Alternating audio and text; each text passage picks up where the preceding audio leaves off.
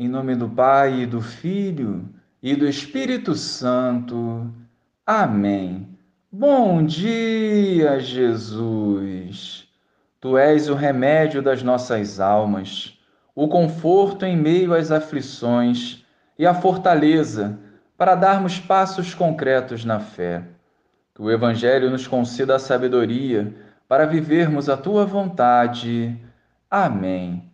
Celebrava-se em Jerusalém a festa da dedicação do templo. Era inverno, Jesus passeava pelo templo no pórtico de Salomão. Os judeus rodeavam-no e disseram: Até quando nos deixarás em dúvida? Se tu és o Messias, dize-nos abertamente. Jesus respondeu: Já vou-lo disse, mas vós não acreditais. As obras que eu faço em nome do meu Pai dão testemunho de mim.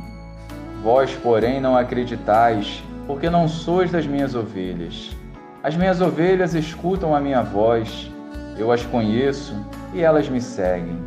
Eu dou-lhes a vida eterna e elas jamais se perderão, e ninguém vai arrancá-las da minha mão. Meu Pai, que me deu estas ovelhas, é maior que todos, e ninguém pode arrebatá-las da mão do meu Pai.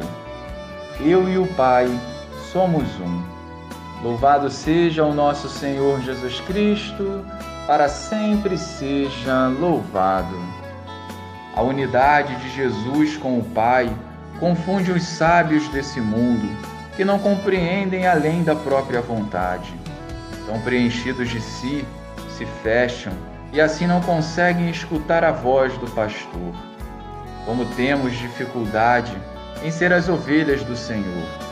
Jesus hoje nos garante que as suas ovelhas jamais se perderão, porque Ele mesmo não permitirá. Mas como ser ovelha fiel em um mundo tão sedutor? O segredo passa pela oração, pela leitura da palavra e pela Eucaristia.